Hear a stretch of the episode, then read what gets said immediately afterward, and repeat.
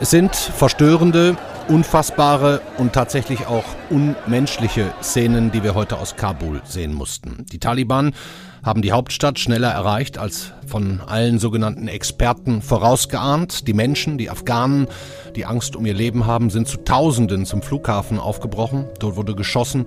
Es gab mehrere Tote. Das reinste Chaos. Viele haben versucht, in die wenigen Flugzeuge noch hineinzukommen. Manche haben sich an den Radaufhängungen festgehalten und sind dann nach dem Start zu Tode gestürzt. Eine Tragödie mit noch unbekanntem Ausgang. Deutsche Staatsbürger sollen so schnell wie möglich ausgeflogen werden, aber viele Ortshelfer, Afghanen, die der Bundeswehr jahrelang geholfen haben, werden es wohl nicht mehr schaffen. Trotz aller schönen Worte der Politiker, trotz aller Beteuerungen und Vorhaben der Bundesregierung. Darüber müssen wir heute reden, unter anderem mit einem Ortshelfer, der sich in einem Hotel versteckt, mit einem Deutschen, der seit Jahren versucht, sich um diese Menschen zu kümmern und dem die Stimme versagt angesichts der Hoffnungslosigkeit. Mit unserem Außenpolitikexperten Klaus-Dieter Frankenberger sprechen wir und ich würde Sie da gerne bitten, wirklich bis zum Ende dabei zu bleiben, mit einem deutschen Soldaten afghanischer Herkunft, der in das Kriegstrauma bis heute nicht loslässt und der vielleicht wie kaum ein anderer die Sinnlosigkeit versuchen kann, in Worte zu fassen. Herzlich willkommen beim FAZ-Podcast für Deutschland. Heute ist Montag, der 16. August. Ich bin Andreas Krobock. Gut, dass Sie dabei sind. Die ersten mein Name ist Dr. Tillmann Rümenapf, niedergelassener Kinder- und Jugendarzt hier im Ennepe-Ruhr-Kreis. Die Einführung der Telematik sehe ich durchaus als Chance, aber aktuell fällt das System oft aus und es gibt viel zu wenig technischen Support. Dafür geht eine Menge Zeit drauf, in der ich die Kinder nicht genügend betreuen kann. Das muss sich ändern. Die besondere Nähe der niedergelassenen Haus- und Fachärzte ist in Gefahr. Was die Gesundheitspolitik jetzt dringend ändern muss, erfahren Sie auf rettetdiepraxen.de. you Bundeswehrmaschinen sind auf dem Weg nach Kabul, um dort deutsche Staatsbürger und auch afghanische Ortskräfte auszufliegen. Auch aus anderen Ländern sind Flugzeuge unterwegs, teilweise auch schon gelandet. Normale Passagiermaschinen, so teilt der Flughafen in Kabul mit, fliegen ab sofort nicht mehr.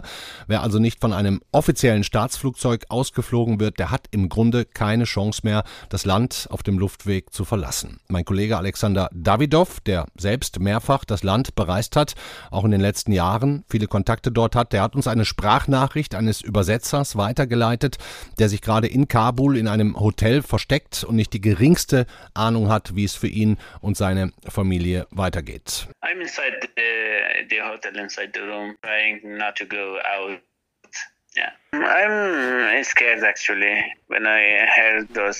Ich bin im Hotelzimmer und ich darf nicht nach draußen gehen.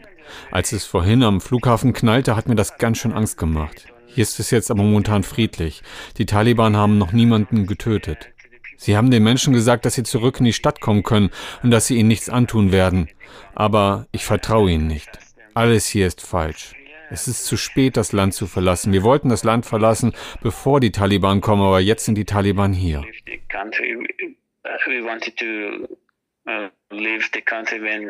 Taliban not arrive, but they are here.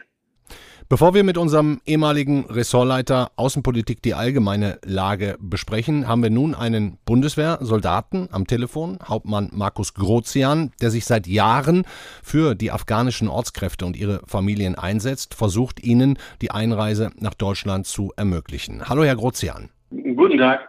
Herr Grozian, von wie vielen Afghanen sprechen wir da eigentlich? Helfer der Bundeswehr, Dolmetscher, Köche, Informanten inklusive ihrer Familien? Also wir gehen von äh, 7000 Ortskräften, ähm, die äh, noch kein Visa äh, erhalten hatten und nochmal 1000, die äh, ein Visa erhalten haben aus. Also äh, insgesamt 8000 Ortskräfte und ihre Familien. Hm, ich gehe davon aus, Sie kennen einige von denen auch persönlich. Haben Sie Kontakt gerade zu diesen Menschen in diesen Stunden? Ich habe bis vor fünf Minuten mit denen Kontakt gehabt, als ich äh, denen gesagt habe, sie mögen die Safehäuser auflösen. Safehäuser, das sind Plätze, an denen Sie sicher sind. Können Sie uns mal in etwa beschreiben, was diese Safehäuser sind und wo die sind? Die Safehäuser waren in Kabul und äh, sollten den Ortskräften die Möglichkeit geben, einen Visa-Prozess, den es nun nie mehr geben wird, äh, durchlaufen zu können. Ähm, diese Plätze wurden von Safehäusern in den letzten Stunden zu Todesfällen, denn die Taliban gehen wohl von Tür zu Tür, suchen ehemalige Mitarbeiter. Äh, insofern äh, mussten wir die Safehäuser auflösen. Ähm, ein, den Rat an den Flughafen zu gehen, äh, habe ich Ihnen auch nicht gegeben, denn äh, aus meiner Sicht ist der Flughafen nicht mehr nur äh, überrannt, sondern äh, aus meiner Sicht ist es kein Ausweg mehr. Ich äh, sehe nicht mehr, wie wir die Ortskräfte da in einer größeren Anzahl, selbst in kleiner Anzahl rauskriegen sollen. Hm. Sie sagen gerade, die Taliban gehen jetzt schon von Tür zu Tür. In den letzten Stunden habe ich gelesen und auch äh, gehört, es hieße erstmal, es ist noch ein bisschen Zeit, es ist noch Ruhe. Erstmal sind die mit sich selbst beschäftigt. Was Sie jetzt sagen, das Gegenteil scheint der Fall zu sein. Tja, das äh, ist das, was mir Ortskräfte vor Ort erzählen. Hm. Sie sagen, die Safehäuser werden jetzt aufgelöst. Was machen die Menschen jetzt? Wohin gehen die? Sie versuchen sich selbst durchzuschlagen in eine ungewisse Zukunft. Auf dem Landweg zu versuchen, irgendeine Grenze zu erreichen? Also wir wissen, dass äh, offenbar Taliban-Checkpoints äh, schon in Kabul auch um den Flughafen rum waren. Ähm, insofern ist auch der Weg zum Flughafen ja eh keine, keine Lösung mehr. Mhm. Äh, wir haben äh, diese Ortskräfte und ihre Familienangehörigen in die Herrschaft der Taliban zurückübergeben. Mhm. Und nun müssen wir hoffen, was damit passiert. Das heißt im Klartext, wir überlassen diesen Menschen, die es bisher noch nicht geschafft haben, jetzt definitiv ihrem eigenen unklaren Schicksal. Das ist zumindest äh, so, wie ich die Situation gerade sehe. Mhm und es herrscht Lebensgefahr. Das äh, hat man mir in der Vergangenheit immer wieder äh, widersprochen. Ähm, ich äh, habe das so gesehen und empfunden. Nun wird sich zeigen, wer recht hat. Hm. Nun scheint es ja tatsächlich so zu sein, ähm, dass mit diesen Bundeswehrmaschinen auch Ortshelfer ausgeflogen werden, die es jetzt vielleicht zum Flughafen geschafft haben. Wir haben ähm, den Sicherheitsexperten Markus Keim beim Sender Phoenix vorhin gehört. Das können wir uns vielleicht mal ganz kurz zusammen anhören, was der in Sachen Zeitfenster sagt. Man muss realistisch sein. Der Flughafen Kabul bietet noch ein Zeitfenster zum Transport von vielleicht drei Tagen, vielleicht höchstens einer Woche. Aber dann schließt sich dieses Zeitfenster und wer dann das Land nicht verlassen hat, wird dort bleiben müssen. Herr Grozian, Sie haben es gerade schon gesagt, Sie empfehlen niemandem jetzt noch zum Flughafen zu gehen. Ähm, wie, wie, müssen wir das jetzt verstehen? Ähm, es werden ein paar Ortshelfer mit ausgeflogen, aber die, die jetzt noch nicht am Flughafen sind, nicht mehr. Nach meinem Kenntnisstand äh, ist der Flughafen völlig überlaufen äh, und äh, Menschen laufen über die Runway. Ich sehe nicht, dass äh, weitere 7000 Menschen da irgendwie die Situation verbessern werden. Und ich sehe auch nicht, wie Flugzeuge da äh, ähm, geordnet äh, gebordet werden. Das alles erscheint mir illusorisch. Hm. Hat die Bundesregierung, vor allem das Außenministerium, zu spät gehandelt? Ähm, wir haben äh, in einem ressortübergreifenden Ansatz, der seit Jahren äh, so in Afghanistan durchgeführt wurde, bis zum Schluss äh, jetzt das Ortskräfteverfahren in diesem gleichen sich bewährten Verfahren durchgeführt wurde. Ähm, die verschiedenen Ministerien ähm, miteinander oder mal nicht hier Dinge getan. Das Ergebnis überzeugt mich persönlich für die Ortskräfte auf keinen Fall. War der Vormarsch der Taliban, die Ankunft jetzt schon in Kabul so überraschend, dass man tatsächlich auch jetzt erst so panikartig handeln konnte oder auch gar nicht mehr? Uh, plan for the best, prepare for the worst. Uh, ich hätte mir gewünscht, dass man auf den schlimmsten Fall eingestellt ist. Dann hätte man das Problem jetzt nicht. Ich hätte generell mir gewünscht, dass Ortskräfte uh, man sich vorher darüber irgendwie kümmert, dass die wegkommen und dass die in Sicherheit sind dass das alles dann nachträglich passieren sollte, äh, zeigt sich, ist offenbar nicht belastbar. Hm. Sie setzen sich nun schon seit Jahren für die Ortskräfte ein. Sie sind selber häufig auch in Afghanistan gewesen als Soldat. Ähm, wie geht es den Menschen jetzt damit? Ähm, haben Sie schon mal einen Ertrinkenden gefragt, wie er sich fühlt? Hm. Wenn man mal vorausdenkt, glauben Sie, dass dieses Beispiel, wie wir mit den Helfern dort umgehen, in sagen wir, möglichen anderen Krisengebieten dafür sorgen wird, dass Menschen vor Ort, egal wo, mit der Bundeswehr zusammenarbeiten möchten? Das wird wahrscheinlich äh, unsere Attraktivität etwas reduzieren, vermute ich. Hm. Herr Grozian, Ähm, Sie setzen sich seit Jahren dafür ein. Haben Sie das Gefühl, dass Ihr Werk, das, wofür Sie kämpfen, in den letzten Tagen ad absurdum geführt wurde? Nein, unser Werk ist ein Werk der Menschlichkeit, des Anstands und der Moral, die wir versucht haben, hier durchzusetzen, wo äh, Politik und äh, Gesetze offenbar nicht hinreichten und nicht hinreichen wollten oder mussten. Ähm, wir sehen das ganz und gar nicht als umsonst, auch wenn wir nicht eine einzige Seele extra rausgeholt haben aus diesem Land, ähm, halten wir äh, das Geschehene für nicht umsonst. Äh, dass sich Zivilgesellschaft auch über politische Vorgaben hinweg engagiert, ist, äh, ist richtig, ist das, was diese Gesellschaft vielleicht zusammenhält, äh, zusammenhalten sollte. Die Politik sollte sich da einige Fragen stellen, wie mir scheint. Haben Sie noch Hoffnung? Für wen? Für die afghanischen Ortshelfer. Die nächsten Tage werden zeigen, ob Taliban ihre Versprechen halten. In Kandahar tun sie das nicht und massakrieren sie. Und es heißt es hoffen. Okay. Dankeschön, Markus Kruzian. Ich danke. Das ist alles wirklich erschreckend, was Markus Krozian gerade erzählt hat. Wir waren wohl zu langsam und überlassen vielen tausend Menschen jetzt einfach ihrem Schicksal. Ob die Taliban, die angeblich schon von Tür zu Tür gehen, sich so gemäßigt oder gar friedlich verhalten werden, wie sie immer gesagt haben, nun, die Antwort werden wir erst in den nächsten Tagen und Wochen bekommen. Ich persönlich bin weniger optimistisch und bin gespannt, wie unser langjähriger Außenpolitikchef die Lage, die politische Situation und auch die Aussichten einordnet. Also, hallo, Klaus-Dieter Frankenberger. Guten Tag, Herr Krobock. Herr Frankenberger, die Bundeskanzlerin hat gerade wohl im CDU-Bundesvorstand gesagt, dass man es unbedingt mit Hilfe der Amerikaner schaffen will, doch noch bis zu 10.000 Menschen auszufliegen. Gleichzeitig wird diesen Leuten empfohlen, nicht mehr zum Flughafen zu fahren. Die Taliban haben, das haben wir inzwischen auch aus anderen Quellen erfahren, Straßensperren errichtet. Passt nicht mehr wirklich zusammen, was man da zum einen aus der Politik hört und zum anderen von der Lage vor Ort. Ja, ohne neunmal klug zu sein, muss man sagen, das Ganze ist ein Trauerspiel. Äh, man weiß ja nicht erst seit dem Wochenende, dass die Amerikaner jetzt wieder eine kleine Kehrtwende hingelegt haben. Klein ist es auch leicht untertrieben, sondern dass sie mit massiv reingehen, um ihre Leute, amerikanische Staatsbürger, Ortskräfte, Hilfskräfte äh, versuchen außer Landes zu bringen. Und wir diskutieren noch immer rum äh, darüber, ob äh, welche Leute wir holen, wo die eigentlich sind. Mhm. Man hat sie zum Teil, ja, das muss man sozusagen im Stich gelassen. Und jetzt droht alles in einer in einer chaotischen Hauruck-Aktion noch, noch komplizierter zu werden. Und der Satz der Bundeskanzler, ja, wir könnten das alleine gar nicht machen, wir sind auf die Hilfe der Amerikaner angewiesen, der spricht ja für sich, ehrlich gesagt. Hm. Das ist auch ein Trauerspiel. Selbst werden vielleicht die ganze Situation, wenn jetzt alles in Chaos zu versinken schon, äh, zu versinken droht, äh, auch vielleicht zu sehr alles in Schwarz gesehen wird. Allerdings das ist eine Facette, die mit Sicherheit nicht äh, rühmenswert ist. Hm, die Politiker weltweit tun jetzt also gerade noch so, als würde man zumindest irgendwas versuchen. Vielleicht versuchen sie es ja auch wirklich, aber wahrscheinlich ist es längst zu spät und es bahnt sich eine Tragödie an. Die Taliban ja. Haben mitgeteilt. Ja, was man sagen muss, ja. äh, was man sagen muss, die man versucht jetzt sozusagen auf Teufel komm raus, die eigenen Leute rauszuholen. Diplomaten, zum Teil sind sie schon äh, außer Landes gebracht worden. Skandinavische Länder haben das schon gemacht. Zum großen Teil, wir fangen jetzt damit an.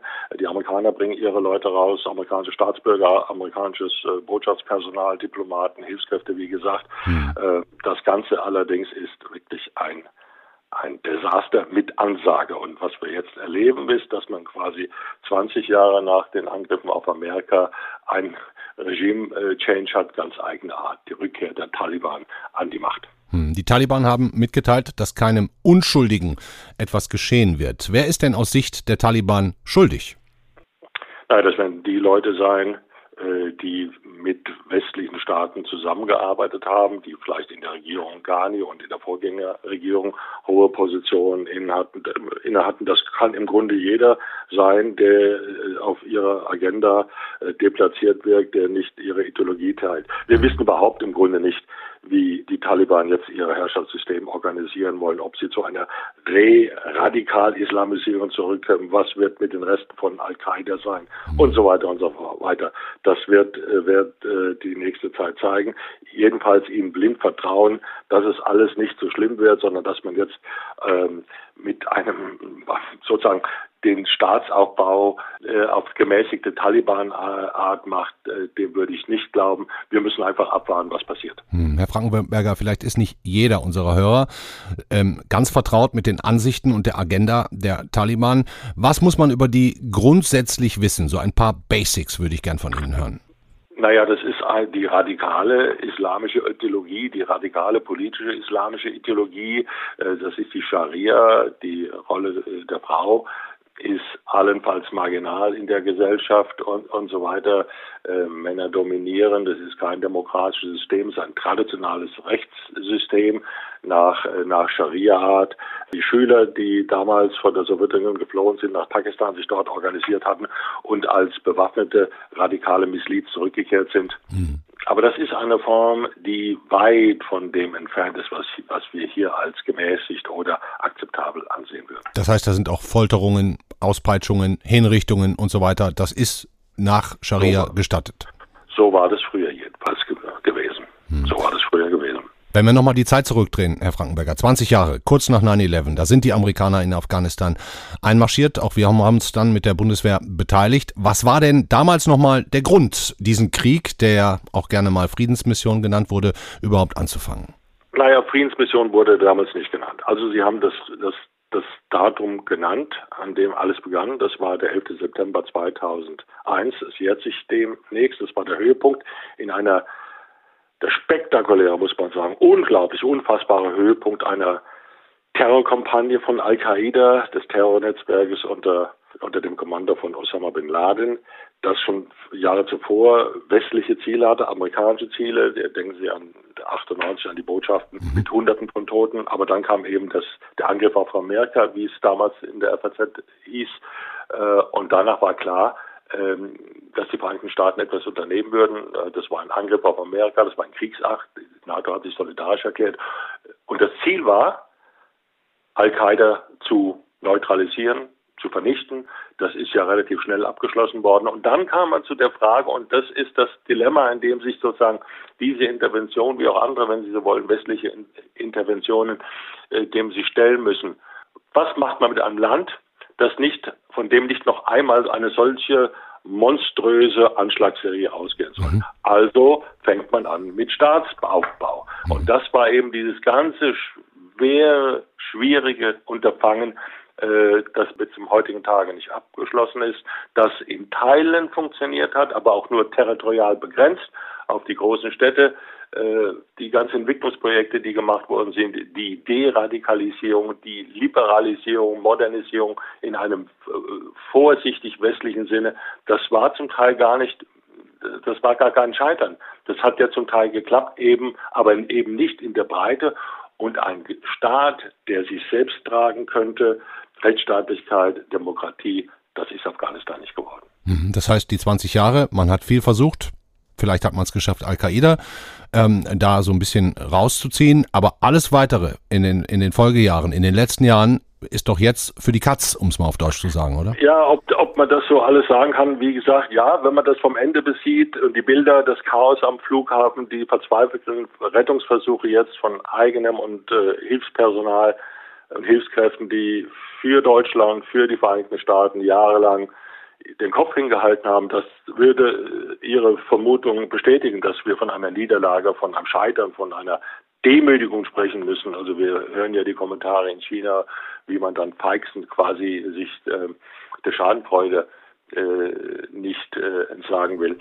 Auch das Russland gerade schon, wenn ich das ja, richtig gesehen habe. Ja. ja, das kann man nicht sehen. Und wenn man noch das kolossale Versagen der amerikanischen Geheimdienste und ich würde vermuten auch anderer westlicher Geheimdienste jetzt hinzuzieht, die sagt, ja, die Taliban könnten nach einem Abzug, den ich für einen großen Fehler hielt, ja, man kann nicht ewig dort bleiben, aber man kann nicht einfach so zurückgehen, denn die Taliban hatten nicht die Oberhand im Land. Die hatten sich durch mehr Sprengstoffanschläge bemerkbar gemacht. Das war eben diese ganze Dynamik des sogenannten, äh, wie soll ich sagen, lächerlichen Friedensprozesses in Doha, der nur auf, darauf hinauslief, äh, den, die Taliban an die Macht zu, zu bringen. Äh, der frühere Präsident Trump hat das ja äh, in die Wege geleitet und damit ausgehandelt und glaubte, dort Frieden in, in Afghanistan erreichen zu können. Die Taliban sind an der Macht und wir werden sehen, was es ist. Die jede Schätzung und Prognose, auch was die Kampfesstärke der afghanischen, der Moral der afghanischen Armee anbelangt, ist äh, in sich zusammengebrochen wie ein Kartenhaus. Jetzt waren sie in weniger Tage von einer Großstadt zu anderer mit relativ geringen militärischen Anstrengungen, auch mit erbeuteten Waffen, aber zum Großteil mit ihrem alten Gerät, so von vor 20 Jahren, haben sie die Sache übernommen mhm. und alles ist weg und alles haut ab, muss man sagen, ganz flapsig. Wenn es noch geht. Erinnert, mhm.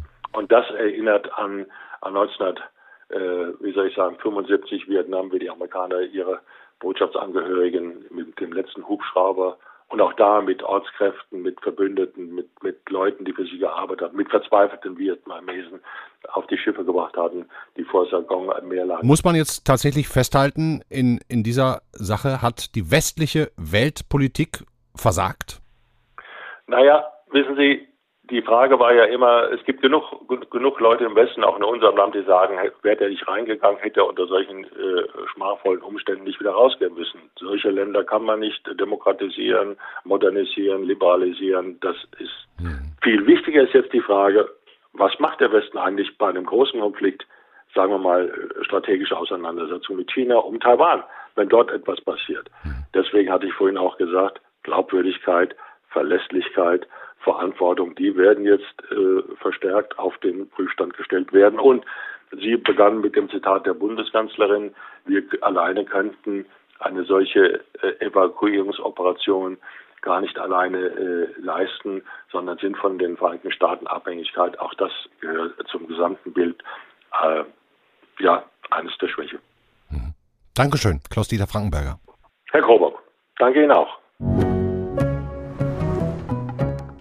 Wir haben nun als nächsten Gesprächspartner einen Mann, der vieles vereint, um das es gerade geht. Geboren in Afghanistan, den Einmarsch der Sowjets als Kind erlebt, mit sieben Jahren dann zum nach einer Geschäftsreise in Deutschland gebliebenen Vater geflüchtet. Als junger Mann, längst mit deutschem Pass, dann zur Bundeswehr gekommen, dort geblieben, sich fest verpflichtet und bei der Eliteeinheit KSK aufgenommen worden und mit denen dann, 18 Jahre nach seiner Flucht, als Elitesoldat zurück nach Afghanistan gekommen in seine alte Heimat. Ich freue mich sehr, dass er heute bereit ist, mit uns zu reden und sage Hallo, Sakiullah Moschref. Hallo. Herr Moschref, wie lange waren Sie insgesamt in Afghanistan im Einsatz? Ähm, ich hatte zusammen äh, sechs Einsätze hinter mir. Mhm. Was ist das so in Jahren oder Monaten ausgedrückt? Ja, so zwischen fünf und sieben Monate. Äh, gerechnet habe ich das äh, ehrlich gesagt noch nicht. Hm. Sie waren Fallschirmjäger. Ne? Was für Einsätze waren das? Hm, nein, kein Fallschirmjäger. Ich war erst eingesetzt äh, als Landeskundenberater, als Sprachmittler. Mhm. Und mein allerletzter Einsatz war ich äh, bei, mit den äh, Fallschirmjägern. Mhm. Wie sind die Menschen vor Ort Ihnen begegnet? Ein Afghane in Bundeswehruniform so und so. Also manche nett und sehr freundlich, äh, aber doch äh, überwiegend äh, der Bevölkerung sehr skeptisch äh, angeguckt. Erst waren sie überrascht, äh, dass ich äh, die Sprache gut konnte und hinterher haben sie erfahren, dass ich Afghaner bin. Und dann wurden die skeptisch und haben das irgendwie nicht eingesehen, wieso ich dann halt für die Deutschen arbeite bzw. mit denen zusammen bin. Mhm. Wussten die Taliban von Ihnen? Waren Sie für die sowas wie eine besondere Zielscheibe? Äh, in der Tat, in der Tat. Beim letzten Angriff bzw. beim letzten Selbstmordattentat, da kam der äh, äh, Selbstmordattentäter auf uns zu und äh, hat äh, persönlich nach mir gefragt. Mhm. Und äh, ich machte mich auf den Weg zu ihm, hatte Glück gehabt, musste mich bei einer äh, Leine, die wir festgespannt hatten, kurz runterducken. Und in dieser Sekunde ist es dann passiert. Hm, also Sie sprechen, glaube ich, jetzt schon von dem 7. Oktober 2010, Ihrem letzten Einsatztag in Afghanistan. Sie waren eingeteilt, eine Brücke über den Fluss Baklan zu bewachen. Was ist da alles passiert? Das ist richtig. Äh, äh, die Aufgabe war, die, äh, die Brücke zu überwachen. Und ähm, tagsüber halten, hatten wir uns dort immer aufgehalten. Da kamen immer die Kinder. Ähm, wir haben immer mit ihnen gesprochen und äh, es gab auch ein und andere Gespräche mit äh, den Warlords, mit den Dorfältesten. Mhm. Und äh, indirekt haben die uns auch gesagt, bitte verlasst diesen Ort, geht hier, sonst müsst ihr Konsequenzen daraus ziehen. Mhm. Und, also eine Drohung quasi, ne? Ja. Richtig. Mhm. Und dann? Ja, und bis dann eines Tages der Selbstmordattentäter kam, ne? an der mich mitnehmen wollte. Mhm. Können Sie sich erinnern, was da genau passiert ist? Mit wie vielen Kameraden waren Sie da? Wie ist es denen oh, ergangen? Es ist, äh, es ist äh, nicht sehr leicht jetzt momentan. Ähm, sicher kann ich mich daran erinnern. Es ist, es war sehr schrecklich, ein sehr, sehr schrecklicher Tag. Wir saßen äh, direkt am, am Wasserkanal. Äh, wollten, äh, waren gerade dabei, einen Kaffee zu kochen. Mhm. Und dann kam ein Kamerad äh, direkt vom, vom Checkpoint zu mir und sagte, da verlangt einer Nacht hier. Mhm. Und äh, ich bin dann aufgestanden, bin hingegangen äh, und äh, naja, dann äh, ging das los. Mhm. Dann ist das explodiert und ich habe mich geduckt. Also ich kann mich nicht daran erinnern, äh, ob es Minute, Sekunden, äh, wie lange das auch immer gedauert hat. Äh, ich habe erstmal, also ich dachte, meine Ohren sind explodiert. Mhm. Ich hatte tierische Schmerzen gehabt an den Ohren. Äh, ich lag auf dem Boden. Mir persönlich, persönlich ist nichts passiert, aber irgendwie äh, minutenlang äh, war total ruhig, totale Stille. Hm. Also, und nach einigen Minuten, äh, dann ging das mit Geschreien los und da haben die Kameraden ge gerufen, Hilfe, Hilfe, Hilfe. Und dann ging, äh, ging das ganze, äh, diese, naja, Geschreie so richtig, da ging es dann erst richtig los. Ne? Also einer sollte sichern, der andere sollte aufhören und zwei habe ich gesehen, wie sie den Kamerad Pauli äh,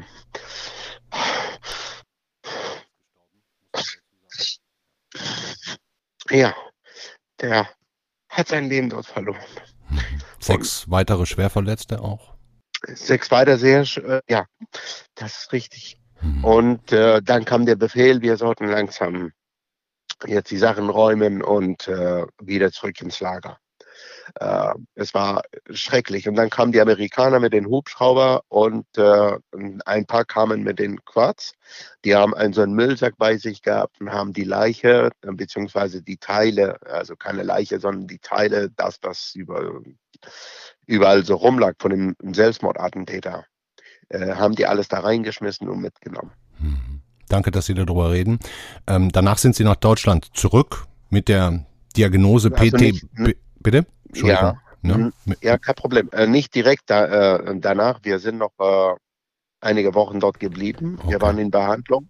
Ja. Und äh, dann sind wir irgendwann wieder zurück äh, nach Deutschland.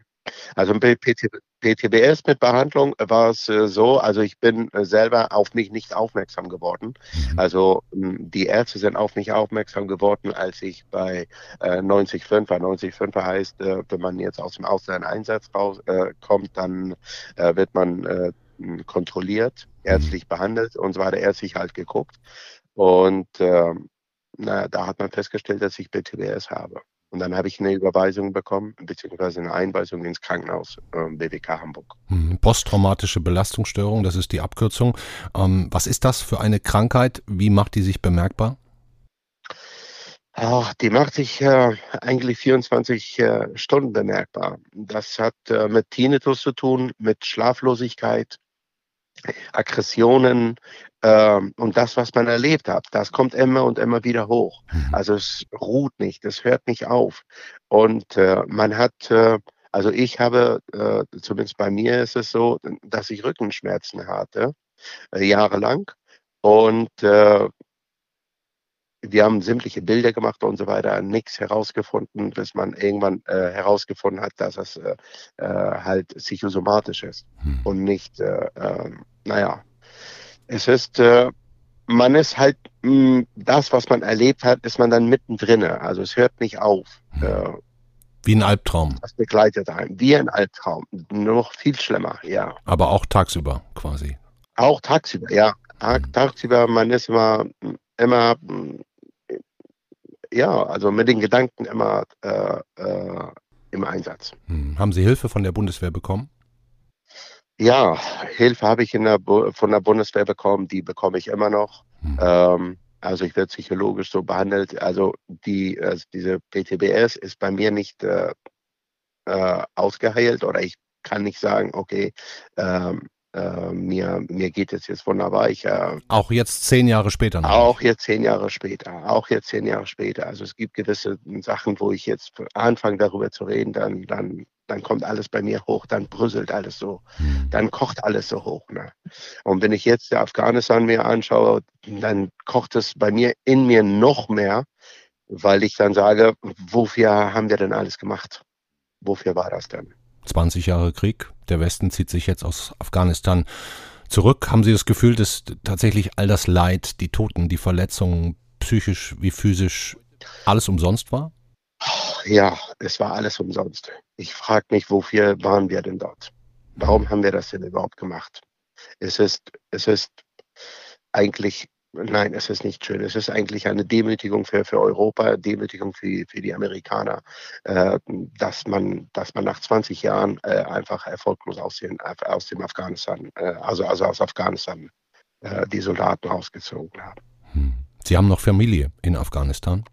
In der Tat, ich habe Familie, ich habe Cousin, Cousinen, Onkels. Ähm, also ich habe in Kabul äh, Verwandtschaften, ich habe in Masar Sharif äh, Verwandtschaften in diese beiden Provinzen.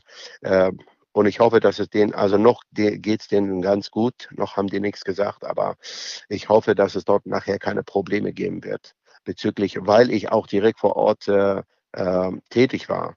Und das wissen auch viele. Ne? Wenn das jetzt rauskommt, äh, ich weiß nicht. Dass das Ihre Verwandten sind, wenn das rauskommt. Dass es meine Verwandten sind, genau. Dass es meine Verwandten sind, dass sie halt äh, gedroht werden, äh, dass, ich, dass, äh, dass, dass ich als Verräter jetzt im, im, äh, im Augen von Taliban jetzt mit den Deutschen auch gear gearbeitet habe. Hm, und ich kann mir vorstellen, Sie würden denen gerne helfen können, aber nicht. Ja, was soll ich da machen? Hm. Das, äh, ich kann ja nichts machen. Das ist es ja. Ja. Aber wir sind in Kontakt, wir telefonieren, aber noch momentan ist alles gut. Was wird aus Afghanistan? Das fragen wir uns alle. Viele Afghanen, viele Afghanen sind sauer auf Pakistan. Viele sagen, warum lassen wir uns äh, äh, das gefallen? Das dürfen wir uns nicht gefallen lassen äh, ein und andere spricht, dass es doch nicht alles Afghanen sind, sondern es sind viel mehr pakistanische Punjabis hm. und äh, dass die äh, Pakistaner halt, äh, naja, für diese ganze Unruhe äh, zuständig sind. Hm. Vielen Dank für das Gespräch, Sakiola Moschrev. Ich sage das nicht oft hier in der Sendung, aber ich wünsche Ihnen und Ihrer Familie von Herzen alles Gute.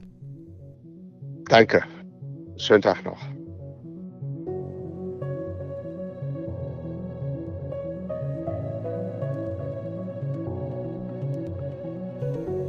Das war der FAZ-Podcast für Deutschland. Heute an diesem Montag, den 16. August. Und wenn man den drei Gesprächspartnern so zugehört hat, was bleibt da? Ganz viel Fassungslosigkeit über die Sinnlosigkeit. Wenn Sie sich näher informieren wollen, auch aktuell auf dem Laufenden bleiben wollen, wir haben auf Faznet natürlich einen Live-Blog eingerichtet mit minütlichen Aktualisierungen. Da können Sie sich ähm, sozusagen aktuell informieren, können aber natürlich auch Hintergründe, Analysen, Interviews und so weiter über die Lage vor Ort in Afghanistan, über die Pläne der Bundesregierung und der Weltengemeinschaft immer nachlesen. Das war's für heute. Ich wünsche Ihnen einen schönen Abend. Mehr bleibt mir nicht und sage bis morgen. Dann und auch das jetzt sei noch angefügt mit der eigentlich für heute versprochenen Folge, ähm, der letzten Folge unserer Reihe in der Hochburg. Da war die Kollegin Katrin Jakob und auch Daniel Blum zu Gast bei der CSU in Bayern bei Peter Ramsauer. Das haben wir morgen für Sie. Machen Sie es gut. Schönen Abend. Ciao.